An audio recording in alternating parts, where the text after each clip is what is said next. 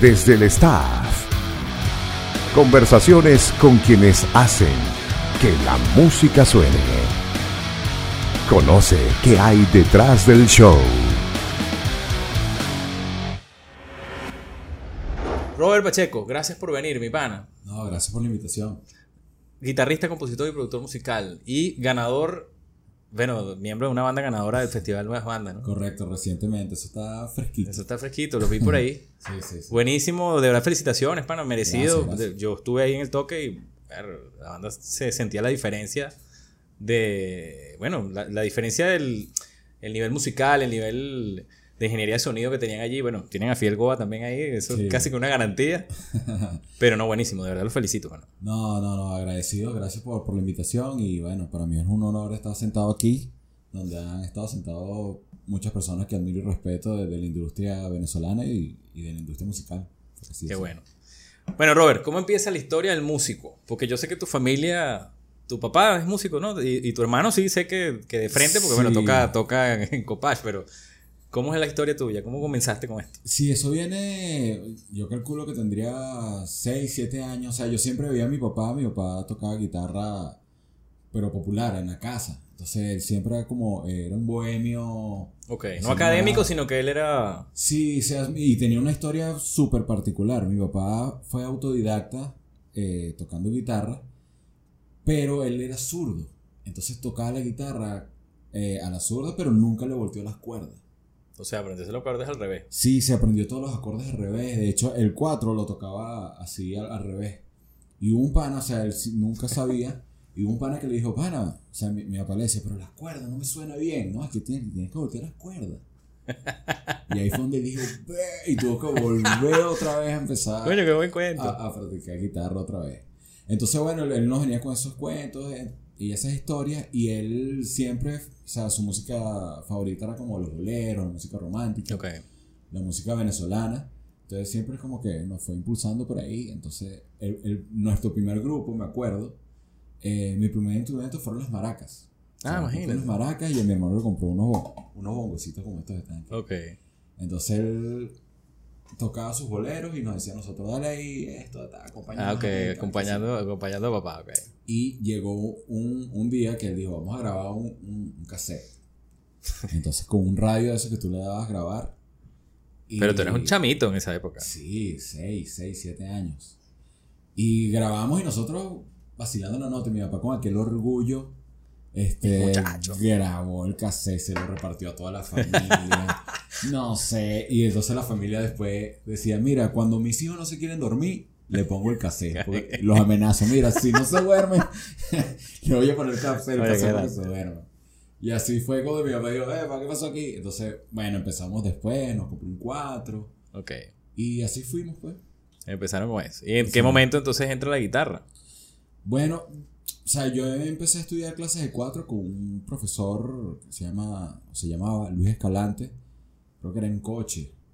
Y ahí fue donde como que, wow, o sea, el, el cerebro se, se expandió porque empezamos a ver cómo él componía. Sus, sus, sus clases de música eran súper particulares porque él tenía como una metodología como para enseñarte a leer, toda creada por él. Entonces, él, las clases te ponían la- las partituras de canciones creadas por él. Entonces, el cassette que te daba tenía un lado A y un lado B. El lado A tenía el 4 y el lado B sin el 4. Ok. Entonces, tú podías escuchar, o sea, si ibas entrenando el oído y a la vez ibas aprendiendo la canción y después podías practicar el lado B, tú tocando encima de la pista. Ok, método Sí, original. Y ahí fue donde él era un guitarrista maravilloso y uno, ah, yo quiero tocar como él. Pero él, él tocaba música clásica. Ok. Creo que yo tenía ahí por, ¿qué? 11, 12 años. O sea, porque yo había participado como en varios eventos del, del colegio. Y bueno, mi hermano me lleva a mí, son dos años.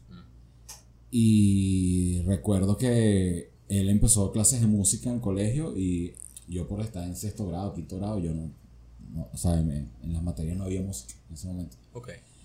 Y cuando hacían actos de bachillerato, a mí me ponían una camisa azul y, y también tocaba en los actos ahí. actos, Porque yo me coleaba en, la, en las clases ahí. de- y ahí fue como que empezó toda esa generación rock de, de los 2000, ¿sabes? Y cuando uno escucha eso, tú dices, wow. O sea, creo que fue un disco de, de Metallica sinfónico. Ok, Cuando escuché claro. Battery. Yo dije, no, para, yo quiero hacer eso. Y ahí fue que me quedé con, con la guitarra. Y estudia formalmente guitarra.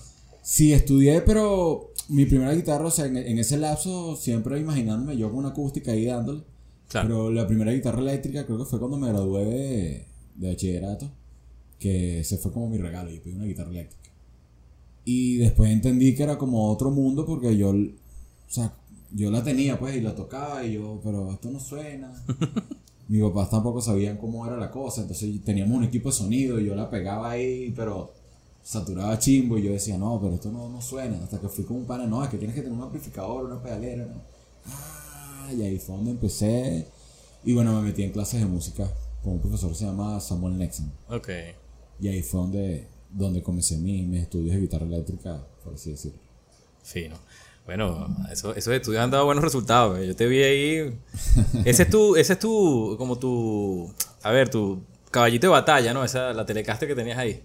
Sí, o sea, ya la Te la he visto varias veces y digo, "Bueno, esta es la guitarra de Robert, pues esta es la consentida por lo menos. Sí, bueno, yo empecé con, con esa primera guitarra, pero era una Hofner y en verdad era una, una locura de guitarra. O sea, la vendí y me compré una, una Washburn. Claro. Y bueno, eso fue Pantera Metálica, ¿sabes? Tocando todo ese metal. Son nobles, esas guachas son. No, y era, era el sonido. Claro, O sea, claro. Cuando lo escuché, sí. Después tuve una Cord, que era modelo Les Paul, que cuando la escuché Mm. Otra también cosa. me gustó muchísimo porque era un sonido más grave. Y ahí fue donde como que empecé a cambiar que si las pedaleras por pedales, fue con esa guitarra. Pero la guitarra que tengo ahorita tiene también como que su historia, porque un día iba a tocar con, yo tenía un grupo que se llamaba Guasacacazón. en Sí, ya vamos a hablar de eso. y cayó una lata de agua. Como y- la que está cayendo ahorita. Sí, una lata de agua y me, me- recuerdo que para bajar, bueno, fue como complicado y tenía que agarrar un taxi o algo así. Y yo me monté la, la guitarra en estos forros, no confía en esos forros, este, que se agarran con, con una cinta Que es como, así, que es como un, como un morral. con un morral. Y iba a salir de mi casa y cuando iba a salir de mi casa, pa, iba caminando, guapa, se me cayó la guitarra. Y yo dije, ah, eso no le pasó nada. Me la volvió a poner y cuando llegué al toque así, mira, ta, que vamos a tocar, la saqué y cuando la saqué que me la estoy poniendo, pum, cuando veo, el traste se mueve. Y las cuerdas flojas. Y yo, cuando la analizo, fue, se levantó el traste así, se agrietó por detrás y, y yo dije, no, esta guitarra. Y la, y la acababa de, de arreglar, que si de seis meses con un luthier, porque tenía roto. Entonces, después de reunir un esfuerzo increíble, la arreglé y se volvió a partir. Pero peor. Entonces dije, no, esta guitarra Ya dio lo que ya era. dio lo que dio y bueno, ahí fue cuando salí en busca de, de la Telecaster. Y la Telecaster es una guitarra particular. El sonido de la Telecaster es un sonido particular. pues. Sí, fíjate que yo iba por una por Red Smith. Porque Ok. está súper fan de Santana soy. Ok. Y eh, estaba como buscando ese sonido de Santana, así, de la por Red Smith y tal. Por ahí fue. Y en esa época en Venezuela se podían comprar instrumentos en- de calidad en, Claro, en las claro. tiendas, finísimos. Fuiste ¿sabes? palegro. Y, y no, eso, fui palegro de una. Y, y instrumentos nuevos, ¿sabes? Entonces yo fui, no, dame una Smith. ta, ta. No, no me gusta. Fui para las dos alegres incluso. Eh, la que está en Chacaíto. y- Ajá, ajá. entonces, no, probé, probé. Me fui a la que está en, en, el San. Ignacio. Y ahí sí yo fui, probé una Gretsch. Probé y cuando agarré la Telecaster, ese momento que haces como el, el clip. Que tú dices, ¡buah! Sientes la conexión con algo que tú dices que, que eso es, pues. Claro. A eso me pasó con esa guitarra. No, tiene un sonido brutal. Yo dije, "Verga, no, esta, esta guitarra como se siente. O sea, fíjate que no, ni, ni la fui buscando, me, me conquistó, me enamoró la guitarra. Ella te encontró a ti. Sí, tal cual. Te- ¿Fidel te pone un poquito más de sonido o es la guitarra? Sonaba burda. no, es que en vivo la, la magia es otra cosa. Sí, sí, sí. O sea, es, es el sonido de la guitarra, pero, pero eh, ya el ingeniero lo que hace es que todo suene como con un concepto uniforme. Exactamente. Que ya ustedes lo tienen claro, me imagino. Mira, a mí me llamó la atención que en las distintas bandas que estuviste, empezaste con el metal, bueno, como generalmente sucede. Después fuiste una banda de rock alternativo y después vino Guasacacazón, que era una, fan- una banda de Latin Funk Ska. Así mismo. ¿Qué pasó ahí? estaba, estaba descubriéndote como con la guitarra. Exactamente, es que fíjate como la historia empezó con el folclore, Bueno, exacto. si nos vamos más. Después llega el rock. Y después llega otra vez como ese Latifón Ska era como, dentro de mí, era como ese reencuentro con ese folclore, ¿sabes? Ok. Porque era lo, que, lo más cercano que tenía. Y, y también como que el, el- o sea, como músico, yo siempre también voy como redescubriendo sonidos. O sea, siempre como que el rock, entonces hay un momento como que me saturo, entonces descubrí el reggae y dije, ok, esto es otro universo que, que- que quiero aprender, que quiero estudiar. Y empecé a nutrirme con ese sonido. Y bueno, también fue una época donde, o sea, cultura profética estaba, Claro. venía súper para acá, calle 13, toda esa vuelta. Entonces también hay como una influencia a nivel de, de esa música que estaba pasando en esa época. Creo que eso es como año 2010, 2011, por ahí. Puede ser, sí. Y bueno, me fui metiendo en el- y me di cuenta que no era tan, tan. O sea, eso, esas guitarras que uno escucha. Sí, sí, que crees que es un chic. No, Que es un eso riffcito pendejo y no es. Hay que, o sea, es la muñeca, es la mano, es el skanking, es la. Entonces me, me fui por ahí como para, para experimentar y aprender sobre ese sonido. Y, y todavía lo aplico. O sea, yo por lo Claro. menos estoy tocando rock ahorita y hay, y hay riffs que son de funk. Y ese, ese skanking, esa, esa técnica de muñeca y de mano me, me ayuda full para, para eso. Eres de buscar música nueva. Te, Sí. te- te retroalimentas constantemente con música nueva. No tienes, no tienes eh, digamos, asco de meterte en cosas nuevas como la gente. No, yo no, no, no- No. no me gusta estos géneros y tal. Tienes influencias variadas, Claro. como buen melómano. Claro. ¿Algún placer culposo musical? Pla- bueno, es que uno es un placer culposo porque no. Pero, o sea, yo por lo menos soy súper fan de la salsa. Me encanta la No, salsa. pero un placer culposo tiene que ser que te dé pena reconocer que te gusta esa que vaina. me da pena. Una vaina que tú escuches solo y digas, verga, si la gente supiera que yo escucho esta vaina. No, fíjate que un- creo que no es a nivel de música, sino es como a nivel de respeto. O sea, la gente me puede decir como que el reggaetón, no sé qué mal, los Ok. rockeros. A mí no me gusta, no soy una persona de escuchar reggaetón. ok. Pero si tengo una rumba y suena un reggaetón, tú dices, ya va, estoy, estoy que bailarlo. y es una cosa que también respeto, que yo le digo, bueno, haz reggaetón tú, pues. Haz tú lo que hace el pana. No es tan fácil. Coño, pero es que una rumba escuchando YouTube, weón, por ejemplo, ¿sabes? Sí, O sea, todo, todo depende del contexto. Todo depende del contexto, pero es raro, pues. Una rumba rumba Sí, eh, requiere música bailable. No, incluso yo, o sea, yo todo con la banda o qué sé yo y, y estamos escuchando ru- una rumba y yo empiezo como que, ajá, pero ya hace falta la, la fiesta. Es así, es así. sí, sí. Mira, este, digamos entonces que tu primera oportunidad profesional en la música se da con Oaxaca Son. Correcto. Incluso hicieron un tema con, con Laura Guevara. ¿Fue? ¿Ese tema lo escribes, lo compones tú? Sí, O sea, además no solamente entraste en una banda, eh, digamos, profesionalmente, sino compones. Entras en la composición allí. sí, ahí fue donde como que di esos primeros pasos. O sea, si bien con las otras bandas, sí, sí, obviamente uno cuando tiene tu banda, tú, "Bah, vamos a cerrar el estudio, vamos a componer. Ok. Pero con Guasacaca fue como esa primera experiencia de grabar más profesional, con un productor, ¿Quién era el productor? eh, Rafael Ferreira. Ok. Él daba clase también en, en Audio Plays. Y me brindó experiencias muy chéveres. O sea, por lo menos cuando nosotros grabamos nuestro disco, nos encerramos en una casa cuatro días. Con Oaxaca. Sí, y entonces eso era que te levantabas y era. O sea, te levantabas, te tomabas el café y ya estaba el productor ahí con la computadora. Vamos a grabar, Dale. ah, pues vamos a dar. Y ahí fue donde como empecé como ese proceso de composición, ya de, porque sabes que uno hacía canciones, cinco minutos, está buenísima. Sí. No, pero no, vamos a quitarle este coro, vamos a hacer este intro, vamos a hacer esto. Más conceptual. Claro, yo, no solo yo, sino también el bajista con el que tocaba, César Maguila, él, él y yo éramos como que los que nos enfocábamos más como en esa parte de producción. Y más que hubo, hubo como un lado B, que fue cuando el vocalista se nos fue, este, nos centramos más como que, mira, ya, o sea, eh, habíamos hecho música, sí, habíamos vivido cosas muy chéveres, tocaban en festivales medio de la calle, el EFES, Uy, qué buen festival por medio de la calle. Claro, increíble. El, el off-road, o sea, habíamos sí tocado en festivales así, pero dijimos, no, ya hay que dar como un vuelco más a, a hacer algo más pro. Entonces ahí fue donde empezamos como ya a ver cómo era la, la movida a nivel de producción y, a- y hacer música un poquito más de forma profesional. Bueno, que esa evolución es necesaria en todo proyecto, ¿no? Además. Sí, entonces ahí fue donde nos juntamos con, con Héctor Hernández, que fue el, el, el coproductor musical, Héctor, es el, actualmente es el saxofonista de la maldita vecindad allá en México. Ah, imagínate. Y tocaba con desorden en ese momento acá. Y hicimos la música de esa canción. Sí, el maracucho. No, él, ¿no? él Yo siempre confundo. el- él es margariteño. margariteño, vaina. Margariteño. Y eh, bueno, nació esa canción y, y en ese momento unos panas se, se habían separado como, como pareja. Entonces yo era amigo de los dos, entonces los dos me echaban los cuentos. Entonces cuando lo veías a ellos hablando por separado, o sea, tenía como las mismas muecas, ¿sabes? Las mismas manos. que tú dices, oye, pero no, no, tú no entiendes por qué se habían separado si, si cuando lo hablabas es como hablar con el la misma persona. Y ahí fue donde hice clic y empecé a escribir la canción y funcionó. Y dije, oye, chévere, o sea, es la primera vez como que plasmo el sentimiento de, de algo en, en una letra.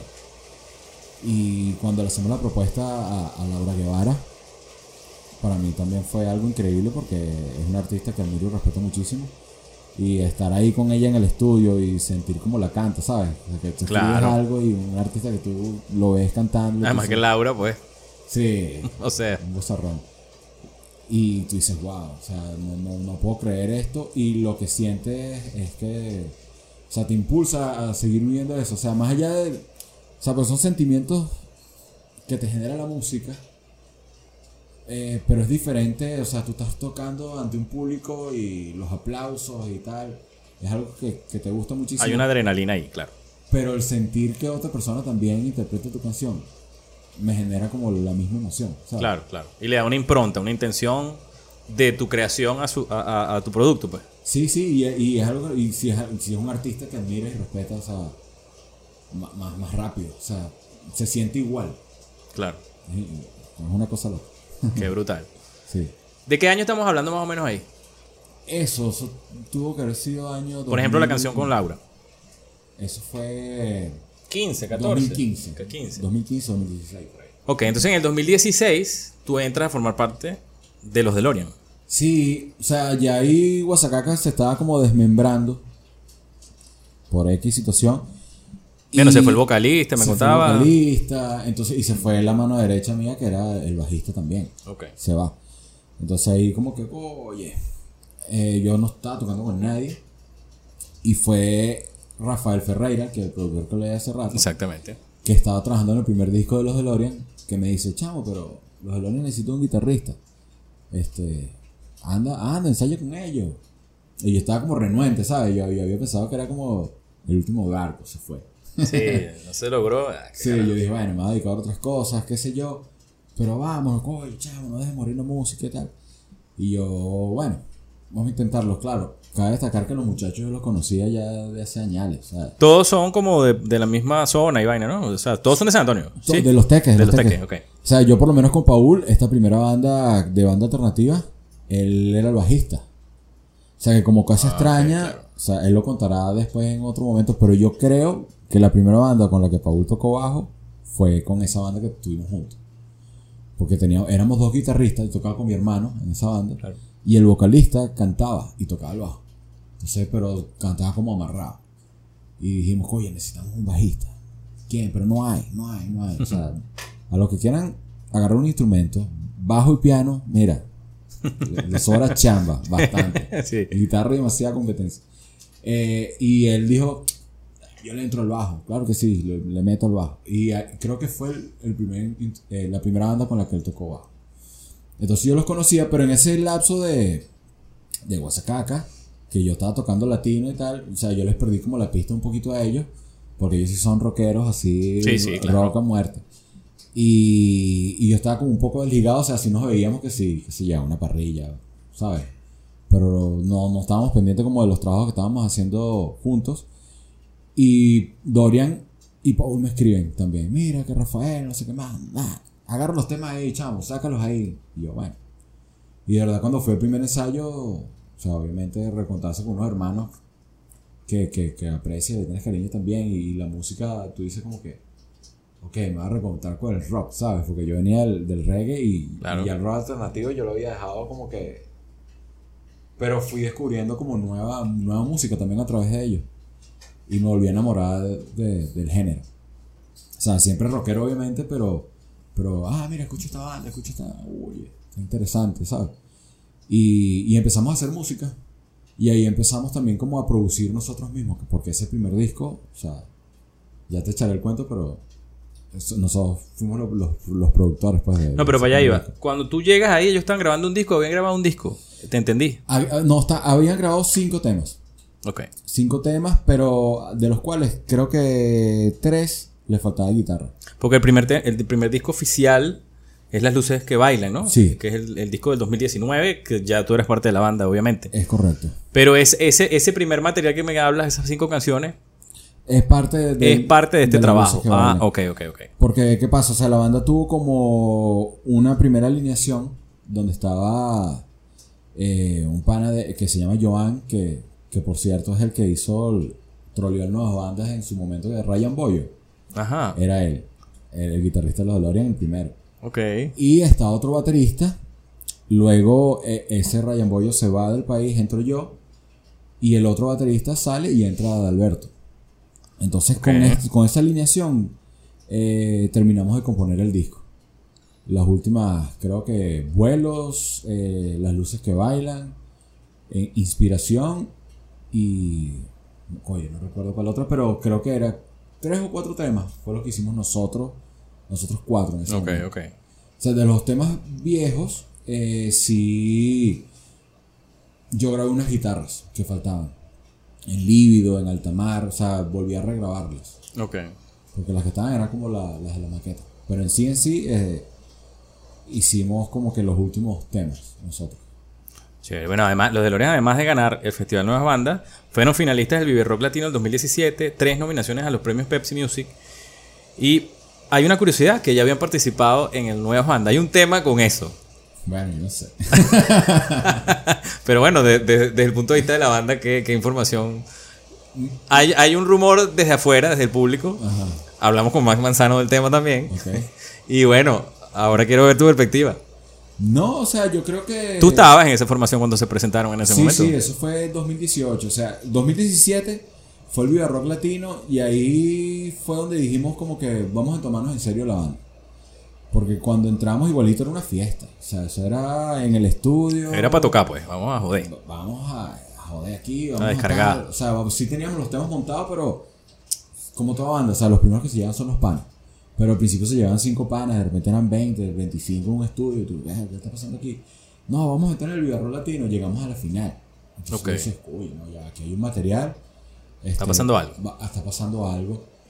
Sin embargo, este, éramos autodidactas. O sea, vamos a producir, sí, el tema, tal, fino. 2018 llegamos con, con esa misma ola al, al Festival Nuevas Bandas. O sea, sí veníamos con un trabajo por detrás, Claro, claro. pero a nivel conceptual. O sea, ustedes escuchan el primer disco y ahí como hay, hay un tema que tiene joropo. o sea, hay un tema que tiene versión reggae. Entonces, ¿sabes? La gente nos decía, ah, ustedes son rockeros, pero ¿qué son? O sea, todavía no los entiendo. ¿Qué mucho. tipo de rockeros? No entiendo mucho, o sea, porque ustedes de repente mencionan Quinchangó, ¿sabes? Y, Ok. y entonces es un proceso que, que, que alguna gente nos dice, ustedes lo persigue su pasado. Pero nosotros decimos, bueno, sí, pero también aprendimos de él, ¿sabes? No, claro, bueno, De- muy bien, me parece bien. Y darnos cuenta de que, que, ok, finísimo todo eso y que lo, lo hacíamos por la energía de, sí, vamos a hacerlo, tal, por la fiebre, pero ya ahorita estamos como con la mentalidad de, de no, no, ya, nosotros somos esto, ajá, el sonido de este nuevo disco agarró por ahí, vamos a hacerlo por aquí. Entonces llegó esta oportunidad de 2022 de nuevas bandas. Venimos una pandemia. Claro. Donde estrenamos disco 2019. Nosotros igualito veníamos con una gira de 2020. Todo se paralizó. Empezamos el proceso creativo de los temas nuevos. Y nace esta vitrina de nuevas bandas. O sea que, que no, en Venezuela eso casi nunca pasa. O sea, una vitrina que tú sabes que estás enfrentando a un público de 3.000, 4.000 personas, que vas a compartir otra vez un evento de calle con tantas bandas. Y nosotros nos inscribimos. Ahora, de parte de la organización de Nuevas Bandas, hay un jurado que hace una curaduría y selecciona la- las bandas. Y ahí busquen el título del nombre de- del libro de, de- Está tirando la pelota. no, no, hay un libro en Nuevas Bandas que dice la culpa del jurado. O sea, tú te, tú te Claro. inscribes, el jurado decide, pues. Un- eh, bueno, que además lo hizo Max, por cierto, el- este material. Mira, esto. Ok, y ahora están trabajando en un nuevo disco o algo similar. ¿Para dónde va ahorita, después de haber ganado el Festival Nuevas Bandas, para dónde van los DeLorean? Sí, nosotros veníamos ya con un proceso eh, que nace en la pandemia, que, o sea, todos estábamos deprimidos, o sea, sinceramente, porque teníamos con esa meta de, de girar con el disco y tal, y qué sé yo. Y dijimos, o sea, pasamos cuatro meses que ni nos escribíamos, o sea, con- hasta que Paul un día dijo, chamo, ¿qué vamos a hacer? Mira, escuchen esto. Pa. Incluso nos dijo así, o sea, ¿lo monto con ustedes o lo monto con otra gente? Ustedes me dicen. Yo, verga, escuchamos, el tema y, uy, está fino, la música y tal. Y empezamos como que a animarnos, vamos a componerlo, ya el disco quedó atrás, ya ni hay que adaptarnos a lo que viene. Y empezamos como ese proceso. Eh, creo que habíamos compuesto como siete canciones a distancia. O sea, porque. El proceso fue súper raro porque cada quien estaba en su casa. Esa era la época súper estricta de, de la pandemia. Sí, sí, la, la- la primera fase, digamos, no nos la... podíamos ni ver. Claro. Entonces Paul sí tenía un home studio en su casa. O sea, estaba enyerrado y tenía la ventaja por sobre todos nosotros. Entonces él, él le grabó los bajos, los pianos, tal, tal, tal. Entonces nos mandaba la música y nosotros nos la mandaba con clic y nosotros con el celular. O sea, en mi caso poníamos el, el celular cerca del amplificador ahí, con el clic en los audífonos, con otro celular y grababas la, la maqueta de la guitarra. Se la mandábamos a él, él la montaba, escuchábamos si queda, no, no queda, si queda tal, volvíamos a grabar. Papá, y así nació como 6, 7 temas. Cuando tuvimos estos temas, eh, fue donde decidimos reunirnos con Fidel God, que ya ahí uno se podía ver las caras. Ok. Entonces él escuchó los temas, dijo, ajá, sí, sí hay buen material y ahora bueno, vamos a, a comenzar la etapa de producción. Y fue un proceso totalmente nuevo para nosotros porque de verdad, o sea, incluso el primer disco tú estabas grabando las canciones y yo no me sabía las letras, por ejemplo. No me, salía, no me sabía las letras de las canciones, o sea, ahorita el proceso fue totalmente diferente, o sea, es como grabas las maquetas en base al ensayo en vivo. O sea, teníamos la maqueta que hizo Paul, vamos a tocarla en el estudio. Nos encerramos todos en el estudio con los instrumentos. Produciendo Fidel. Sí, a tocar. Y Fidel estaba ahí y nos decía, esto sí, esto no, vamos a quitarle esta parte, pum, pum, pum. Listo, ahora sí suena, fin. Ahora vamos a grabar esto en las maquetas. Entonces fue a hacer las baterías otra vez, los pianos otra vez, las guitarras otra vez, ta, ta, ta, ta, ta. Y ya ahí tú te sabes, o sea, porque en el estudio te aprendiste la voz. Pasábamos cada tema, no sé, 50 veces. Así es. Y después vamos a grabar la voz y todos estábamos en proceso, en cada proceso. Y eso fue increíble. O sea, esa experiencia para nosotros de irnos a un estudio, eso era sábado y domingo desde las 8 de la mañana hasta las 9 de la noche. Haciendo todo ese proceso creativo y quitando y poniendo. Y cuando las maquetas ya sonaban, o sea, tú, tú, tú escuchas las maquetas y tú dices, las maquetas suenan mejor que el primer disco. O sea, tú dices, sea, increíble hacer las cosas. O sea, ese método nos funcionó a nosotros. A lo mejor hay gente que, que es otro método y es otro método y le funciona. Pero a nosotros no nos funcionó esa forma de trabajar y nos dimos cuenta que, que sí, verdad, habíamos dado como un salto de calidad. O sea, tanto a la hora de, de componer música como a la hora de, de resultado final. Y ese, con ese proceso ya lo teníamos, el tema súper curado, montado en estudio. Claro. Ahí nos inscribimos en nuevas bandas. Eh, pasa lo que pasa. O sea, y, y vemos lo- las primeras reacciones. O sea, por el primer toque de nosotros, porque entra Paola también. Claro. O sea, que es algo que nos pasó. Se fue el guitarrista, Aarón, y en- entra Paola.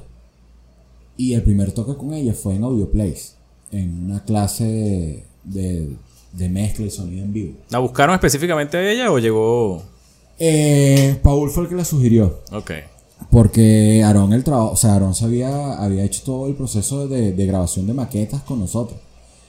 Y, oye, llenar ese vacío a nosotros no- no- nos costó muchísimo y, Claro, y complicado nos, adaptarse. nos generaba, nos generaba como ese sentido de, claro, ¿quién será? Que, claro. Y Paul se dijo, mete en sus zapatos.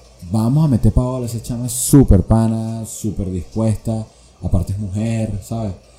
Y, y no, o sea, no el hecho de que sea mujer, sino que nos va a poner un orden a nosotros, o sea, así lo vimos. Ok. Y cuando ella llega al, a la primera reunión con nosotros, ni siquiera fue, ¿sabes? Una mesa, con unas birras o, o no, o sea, ya directo al estudio. Con Vamos a trabajar. Con con Fidel, tráete tu guitarra, se llevó su guitarra, pedales, o sea, estábamos grabando ya las guitarras definitivas. Y ella llegó y, y cuando hicimos el clip demasiado rápido. O sea, Bueno, la chama tiene una presencia increíble en el escenario, todo. O sea, eh, eh, yo, no la, yo no la había visto, o sea, tocando en vivo. Mm. La había visto, bueno, en redes y tal. Cuando la vi el día ese, en Nuevas Bandas, mi respeto. sí, sí, sí. Yo soy sí. fan de, de Paola Girolamo, ¿es eso? Y Girolamo, sí. Girolamo. Sí, increíble, increíble. Sí, Fue bueno. una buena, buena decisión que entrar. Sí, ¿no? Y, y- y- hicimos clic y empezamos a grabar lo- los temas y el primer toque, como decía, fue en Audio Place y nosotros fuimos, ¿sabes? Y en Audio estaba Félix, estaba, Claro. estaba Lorenzo, estaba, o sea, estaba la gente, va- varias personas Claro, el que, que habían visto los DeLorean versión 2019 Exacto, para atrás. exacto. Y cuando tocamos, o sea, vimos la reacción. O sea, nosotros ya estábamos seguros de lo que íbamos a hacer. Vimos como, como que si hubo ese cambio, como que ellos también dijeron como que a esta banda le pasó, Le pasó algo, algo. que no es la misma. Y nosotros, o sea, nosotros también lo sabíamos. Y ahí fue donde vimos que, oye, hay algo aquí. O sea, Claro. o sea, dimos, dimos, ahí también lo sentimos, dimos un salto de calidad, o sea, ya no, no nada más con la música, sino con Paola, con la integración, como somos como banda, porque es muy difícil, o sea, yo creo que lo más importante en una banda es cómo te la lleves con, con tus compañeros. Sí, tiene mucho que ver. Porque, o sea, si en un matrimonio hay problemas, y es tú con tu pareja, imagínate una, pues, un 5. Que es un matrimonio con cuatro más. Y, es un y, y con cuatro más, en mi caso con, con tres machos y una. Además. Entonces es como, es como, es aceptar eso también, ¿sabes? Como que cada quien tiene su forma, cada quien tiene su proceso. Este, Negociación. Negociación, eh, el respeto, de, y, y, y eso fluyó también. O sea, que, que, que bueno, aquí estamos, ¿sabes? Qué bueno. Qué bueno. Tú te tiraste al piso y toda vaina. Yo te vi ahí ver. Sí, sí, eso fue. La energía, ¿no? Qué bueno, qué bueno.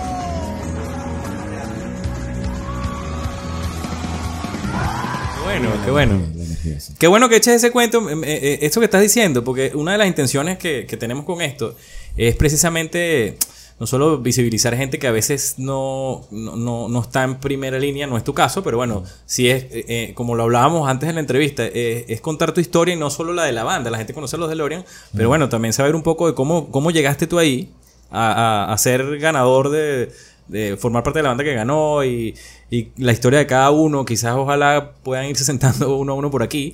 Claro. Pero también eso que tú estás contando de, mira, eh, este proyecto no funcionó y yo de repente ya pensaba no estar en la música y bueno, vino esta otra oportunidad. Empezamos de una forma y ahora nos transformamos, hacia, dirigimos hacia otro lugar y nosotros mismos nos sorprendimos de la calidad que logramos. Este, oye, es una forma de incentivar a la gente que, a los chamos que empiezan a tocar y de repente no, la, la- la banda no le funcionó y tal. Bueno, estas cosas pasan. Fíjate, toda la evolución que tú has tenido y, y- y con los diferentes proyectos en los que has trabajado. No, y, a- y- ahorita a cualquier chamo que, que tiene banda que se acerca, le echo el cuento justamente por eso. Por, o sea, no sé si sirva de motivación o sirva de algo, pero el consejo es que, que o sea, nunca dejen de creer en, en lo que hacen, que sean, sean honestos, sea, Exacto. No es que está sonando, no sé, Bad Bunny, qué sé yo, y verlo, quiero ser como Bad Bunny, no, pan. O sea, tienes que buscar tu identidad dentro de ese, de ese nicho, por así decirlo. Exacto. O sea, si quieres hacer urbano, si quieres hacer rock, quieres hacer lo que sea, es con e- esa honestidad, pero dar pasos en cada vez ser más profesional.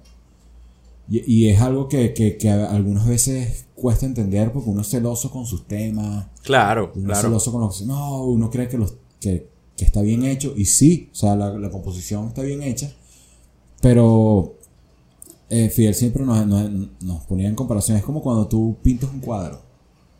¿Sabes? O sea, tú puedes pintar el cuadro, pero si el cuadro no lo pones en la galería que es, o, o no le pones el marco que es, o en la galería no lo pones en, en la pared en el nivel correcto, ¿sabes? Que le pega la luz como es la cosa, a lo mejor no funciona. Puede, puede que sí, pero eh, en, el, en la música eh, eso pasa. Y nosotros, o sea, que venimos haciendo música también desde los 17 años. O sea, yo conocí a Paul cuando tenía 18 años. Y nuestros padres sí nos, nos apoyaban en. Pero siempre, "Ah, bueno, los chamos tienen una banda ahí, ¿sabes? Y lo doy para los ensayos o qué sé yo. Pero tú te das cuenta que tras este, artistas que a lo mejor han logrado cosas muy, muy finas a esa edad, a los 18, nivel, 19, claro. cuando tú ves el background que hay ahí, es que hay como alguien atrás que es el que está como que moviendo los hilos para que, para que las cosas pasen. Porque es un tiempo que a lo mejor ya pasaron por ahí y siente que, que valora muchísimo más el tiempo y, y- y- y el esfuerzo de, de lo que hacen. ¿sabes? Es así. Y es algo que nosotros hemos aprendido ahorita. O sea, y es después de, ¿sabes? Caer, levantarte, caer. Claro, levantarte. claro. Bueno, no ahorita, sino producto de, producto de la rueda. Exacto. De repente ahora te sientas y, y analizas ese camino y dices, bueno, mira, Sí, tú ves para atrás y tú dices, oye, ajá. es así. Y nunca dejar de trabajar y creer. Principalmente. Mira, ahí estuvo en el Festival de Nuevas Bandas Melchor Backline, ¿sabías? ¿Tú ¿Sabes quién es el DJ claro, Melchor? claro. Bueno, aquí hay una sección que no- donde nos acompaña el pana Melchor y él te hace una pregunta que puede resultar incómoda o no. A veces no es tan, no ha sido tan contundente a veces, Melchor. Hay algunos que tratas mejor que a otros. Vamos a ver. Vamos a ver qué te tocó a ti. Se llama la pregunta desafinada. Tú decides si le respondes o no y te la voy a poner y bueno, Melchor, que te haga la pregunta. Ok.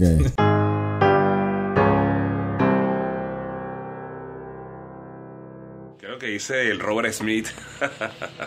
¿Qué pasó para por acá Melchor? Le tradujo otro punto. Mira, Robert. Dice la malas lenguas, no sé, yo te digo lo que escucho en los pasillos, ¿no? Y en lo que se oye en los pasillos. Dice por allí que los DeLorean ganaron gracias a esta nueva alineación, ¿no? Yo no sé, respóndenos aquí todo eso. Y lo otro es, ¿por qué ustedes tocan tan poquito, bro? Hay que tocar más. Sé que está complicado tocar. Yo también toco muy poco ahora porque todo para tocar ahora es una complicación, es una jaladera de bola, hay que decirlo así. Este, así que nada, ¿por qué tocan tan poquito los DeLorean si son tan finísimos? Así que bueno, nada, estamos por aquí en la orden. Ya lo sabes, me echo backline. Si quieran, tú estás casado con, Mar- con, con Arturo, pero bueno, te, te lo pongo ahí, te lo pongo bombita, papá. No, no si estamos acaso, casados por con si nadie. acaso, por si acaso. No estamos casados con nadie. ¡Qué cuidado. gran Melchor! Saludos para Melchor, coño. Siempre bienvenido aquí. Estamos pendientes de hacer algo. Ya me lo ha dicho varias veces. Vamos para allá. Ya, ya no vamos a hablar. A ver, le responde Robert Pacheco a Melchor. Polémico, polémico, Melchor. No, yo creo que te trató suave. Pero No, bueno, Sendo brother. No, bueno, lo, lo de Nueva Banda, yo creo que, que, que es fruto del trabajo. O sea, y bueno, sí, puede que tenga razón. Eh, esta nueva alineación, eh, sin duda, fue lo que, lo que hizo eso.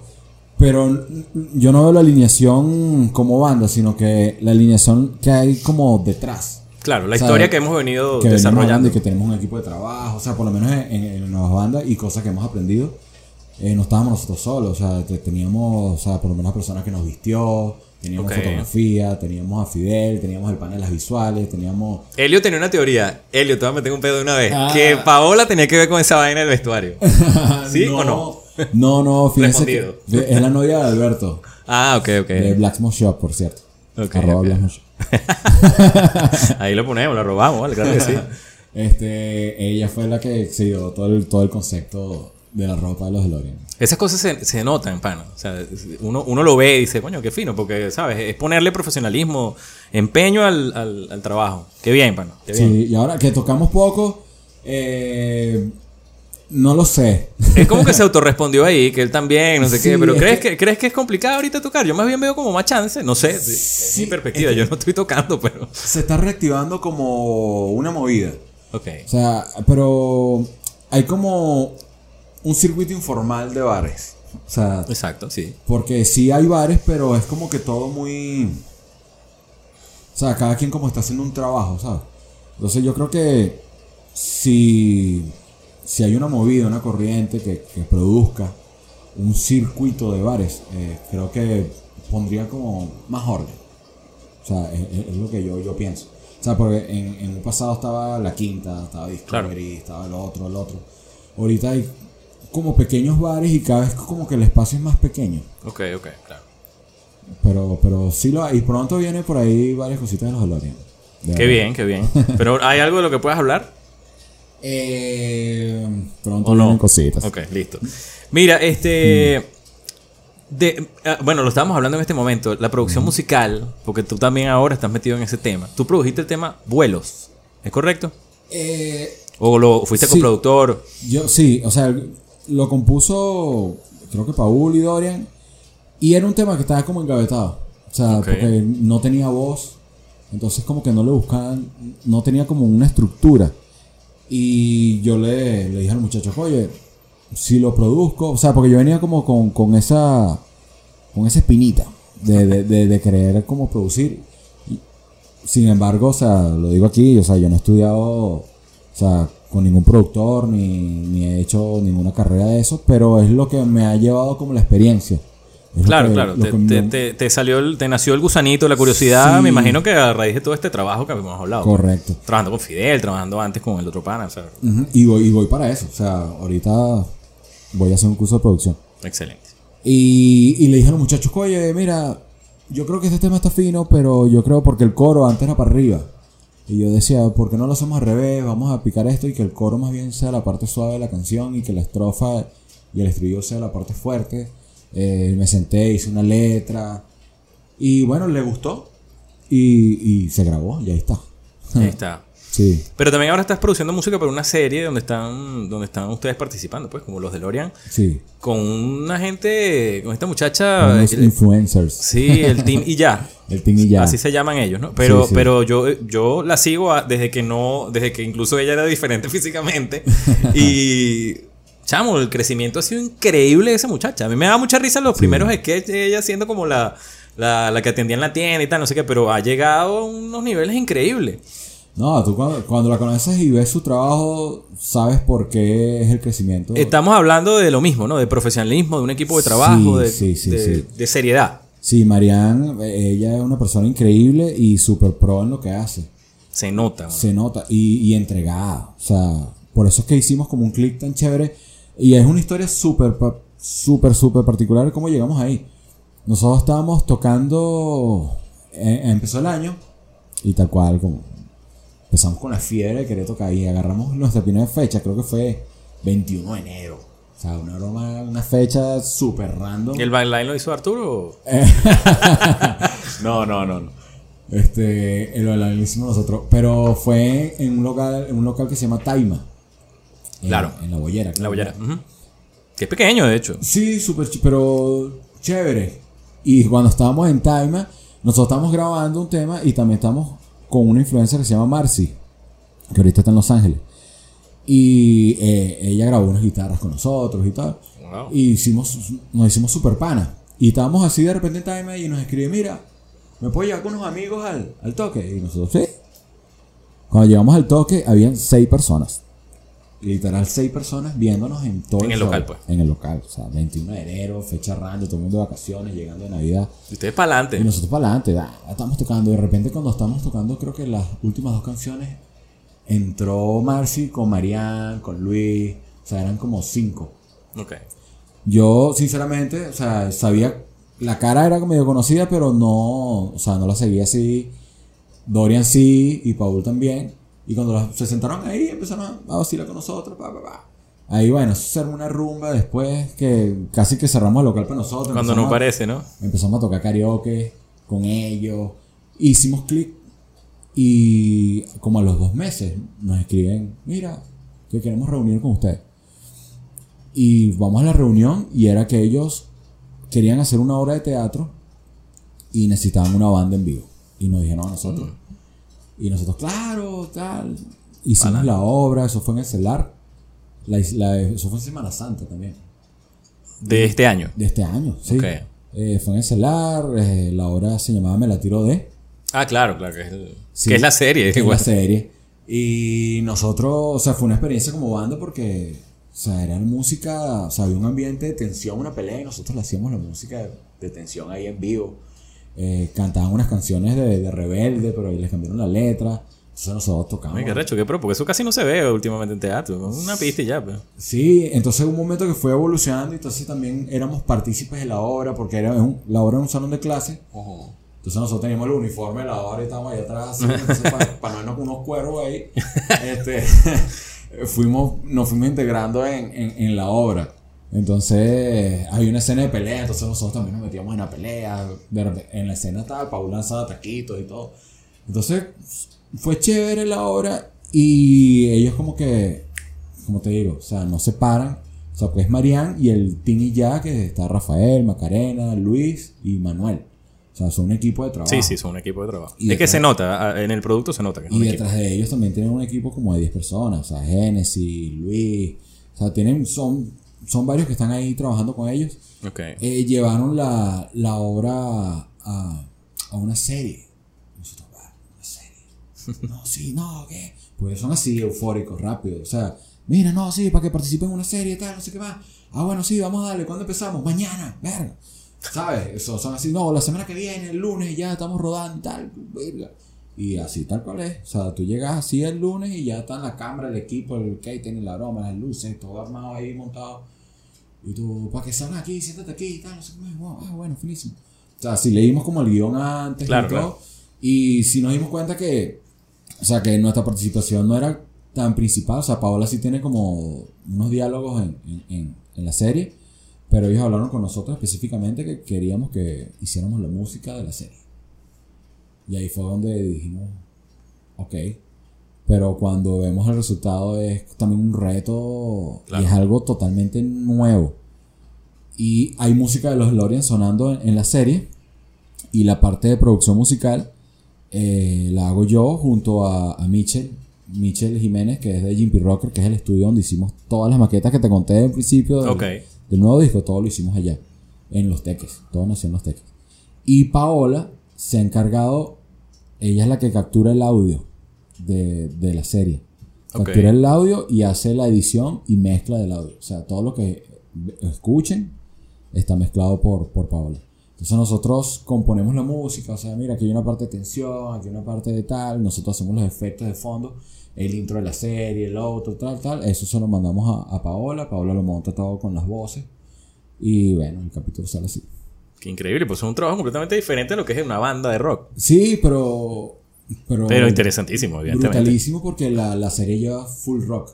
Claro. Y que ellos... Sí, es el mood, yo lo he visto. Y, y que ellos dijeron, queremos que sea usted y queremos que, que, que esté la música de los Dolores y que haya rock dentro de la... O sea, porque puede ser una contramovida, ¿sabes? Porque ahorita los chamos que ven eso a lo mejor escuchan urbano tal y Claro, claro. Y no, no, rockero, para adelante. Pero qué bien, qué bien. Sí, me parece súper bien. Y me parece de pinga también de parte de ustedes, porque sabes que a veces se ve mucho ese, ese tema de que no, que los influencers como que son una especie, los rockeros somos otra especie, los urbanos somos otra especie. Entonces no hay como, no hay como, eh, ¿sabes? No hay como una integración. Y bueno, al final todo el mundo está trabajando y está haciendo su, su asunto, su música. Y, y todo el mundo puede convivir. No, es que de, de eso se trata. O sea, obviamente sí tú tienes tu nicho de... O sea, en, en el género rock, de, de rockeros, pero nosotros también decimos esos paradigmas hay que... O sea, a nivel de mercadeo no sé qué tan, tan positivo sea esto que estoy diciendo. pero dicen, eh, vamos a romper con los paradigmas un poco, ¿sabes? Eh, si, si está tocando, qué sé yo, este... Sabemos que nuestro nicho está en otro lado. O sea, no es que nuestro objetivo es apuntar a- hacia eso. Claro. Pero si hay un festival donde toca, no sé, por decirte algo, Guaco, este, no sé, Kiara, ¿por qué no puedes tocar los DeLorean ahí? O sea, ¿qué, qué impide eso? Claro. Entonces nosotros siempre lo hemos visto así, como que, ¿qué te impide hacer algo con unos influencers que no sean rockeros, por ejemplo? Más bien de ahí han nacido cosas que no se imaginan. Y, y, y, y el trabajo es brutal. O sea, y tú lo ves y es inspirador lo que ellos hacen también, porque eso, todo lo que ven, lo hacen ellos mismos también. Entonces, es- estamos como en esa comunión de filosófica de, de, de formas de trabajar. Entonces, eso lo hacen ellos, ellos mismos son los que hacen el traslado, la cosa, o sea, con las uñas, como así dice. Claro. Y es este, esta primera muestra para, yo sé que detrás de eso van a venir muchas cosas más. Qué bien. Mira, Robert, el tiempo es inclemente. No. Lamentablemente. ¿Tú te sabes la placa del DeLorean? La placa del DeLorean. Coño. Estoy viendo tu camisa, por cierto, que me gusta muchísimo. y ya la vi. Está la placa, brother. Back to the Future. Ah, Mira, eh, ya tú has visto el programa porque ya, ya lo hablamos. sí, sí, sí. Tú sabes que le hago a mis invitados tres preguntas. No sé si te preparaste. no, o, no, o- o vas para adelante. Para nada, no me preparé en lo absoluto. Creo que es donde vamos empezadita. Bueno, vamos a ver si son fáciles o difíciles para ti. Un músico que admire Robert Pacheco. Que admiro. Eh, Gustavo Cerati, sin duda. Gustavo Cerati, qué bien. Tengo un cuadro y todo de él en mi, en mi casa. Sí, te voy a decir por qué. A ver, O sea, porque Cerati, todos sabemos que es un músico increíble. claro. Pero hay una historia de él. Que él cuando se separa de Soda Stereo. Obviamente estaba la oferta de. De que volviera. O sea, la oferta sobre la mesa. Y me imagi- imagino la cantidad de dinero que está involucrada en ese proceso. No me lo imagino realmente. Y él nunca aceptó. O sea, él, él, él aceptó regresar a Soda Stereo una vez que él ya era famoso, él individualmente, que lo había logrado con, con el disco Y Vamos, que fue que, que lo terminó de explotar. Ahí fue donde él decide, ah, ok, ahora sí. O sea, No solamente un artista gigante, sino una personalidad, ¿no? También. sí, no, y con, con, con esa tenacidad de decir, o sea, yo tengo que demostrar que yo lo logré. Claro. claro. Y, o sea, que, que, que no era yo por mi banda, sino por, por él, pues, ¿sabes? O sea, un, un nivel de reto muy, muy increíble. Sí, sí. bueno, Y aparte como músico y como compositor, o sea, por Dios. Obviamente es un gigante. Cerati, el gran Cerati. Mira, esto, una canción favorita, un tema musical. Una canción. Eh, muchas canciones. Claro. Pero, Yo sé. bueno, ahorita estoy pegado con, bueno, siempre, es mi banda de rock favorita, de Pitch Mode. Hollow, Ok, Hollow, ok. de, de Depeche Mode. Ok, buenísimo. La versión en vivo. Mejor la en vivo, ok. ¿Qué es la música para Robert? Wow, la música creo que, que lo es todo. O sea, es, es- es parte de mí, es parte de lo que soy, me ha acompañado en mi vida por siempre. De hecho, a mi esposa la conozco por la música también. Este, y me ha brindado, o sea, los, casi que los mejores momentos de mi vida. O sea, en el top 5, por lo menos hay dos musicales, por así decirlo. Buenísimo. Estoy incorporando una pregunta nueva. ¿Por qué crees que la gente debe suscribirse a este canal de YouTube? No. o sea, yo creo. ¿Por qué no deberían? O sea, Mejor aún. mejor aún, esto hay que hacerlo, pana. O sea, hay, hay toda una movida venezolana, artistas venezolanos, Sí. que, que hay que reconocer su trabajo y su valor y, y- y el valor que aportan a nuestro país. O sea, eso me parece increíble y no, y no hablo por mí. O sea, yo creo que soy más pendejo que estaba aquí sentado. No, no, no. O sea, Ninguno ha sido pendejo, ¿no? Por favor. Yo he visto- Todos son profesionales. Yo he visto es- estas personas que, que- que han venido para acá, o sea, Ana María, Aquiles Baez, Félix, o sea, Claro. y tú dices, wow, o sea, mucha gente debería conocer su historia, ¿sabes? Sí. Y yo creo que esta ventana que, que aportas tú aquí, este, cumple esa función. Y todo el mundo debería recomendar y, y ver este podcast. Lo estamos intentando, lo estamos intentando. Coño, muchas gracias por tus palabras y gracias por venir, por acompañarnos, por contarnos tu historia, brother, por compartir gracias. tu- tus conocimientos, tu experiencia. Súper agradecido, el tiempo se me fue volando. Pasa rápido, inclemente, te lo dije. Mira, bro, oye, no no, obviamente entiendo que hay, hay cosas que no se pueden decir, pero de verdad les deseo lo mejor. Es una tremenda banda. Gracias. Este, bueno, además eres tremendo pana tú también. Pero como banda, yo que los vi, que bueno, he venido haciendo el seguimiento, buscando un poco de información sobre ti, eh, el día que estuve allí en el festival. Eh, coño, el potencial es notable.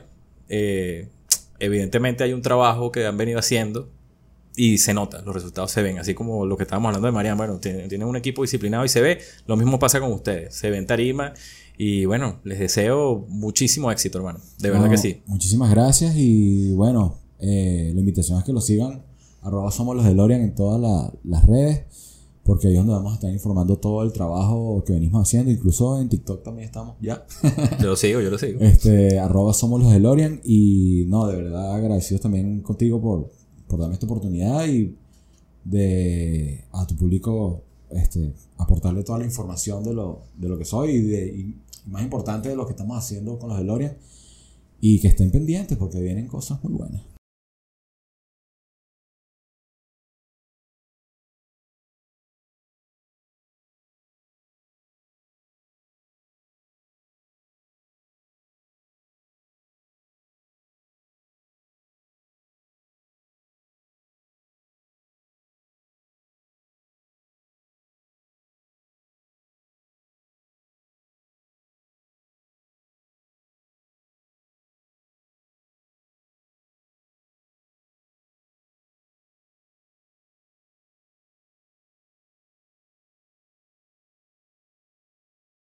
Bueno, muchas gracias por haber visto este episodio. Suscríbete a nuestro canal de YouTube y síguenos en redes arroba desde el staff. También estamos en audio en las plataformas de audio. Y nos vemos el próximo viernes. Nos vemos en la pista. Claro que sí. Ay, ay, bueno, muchas gracias.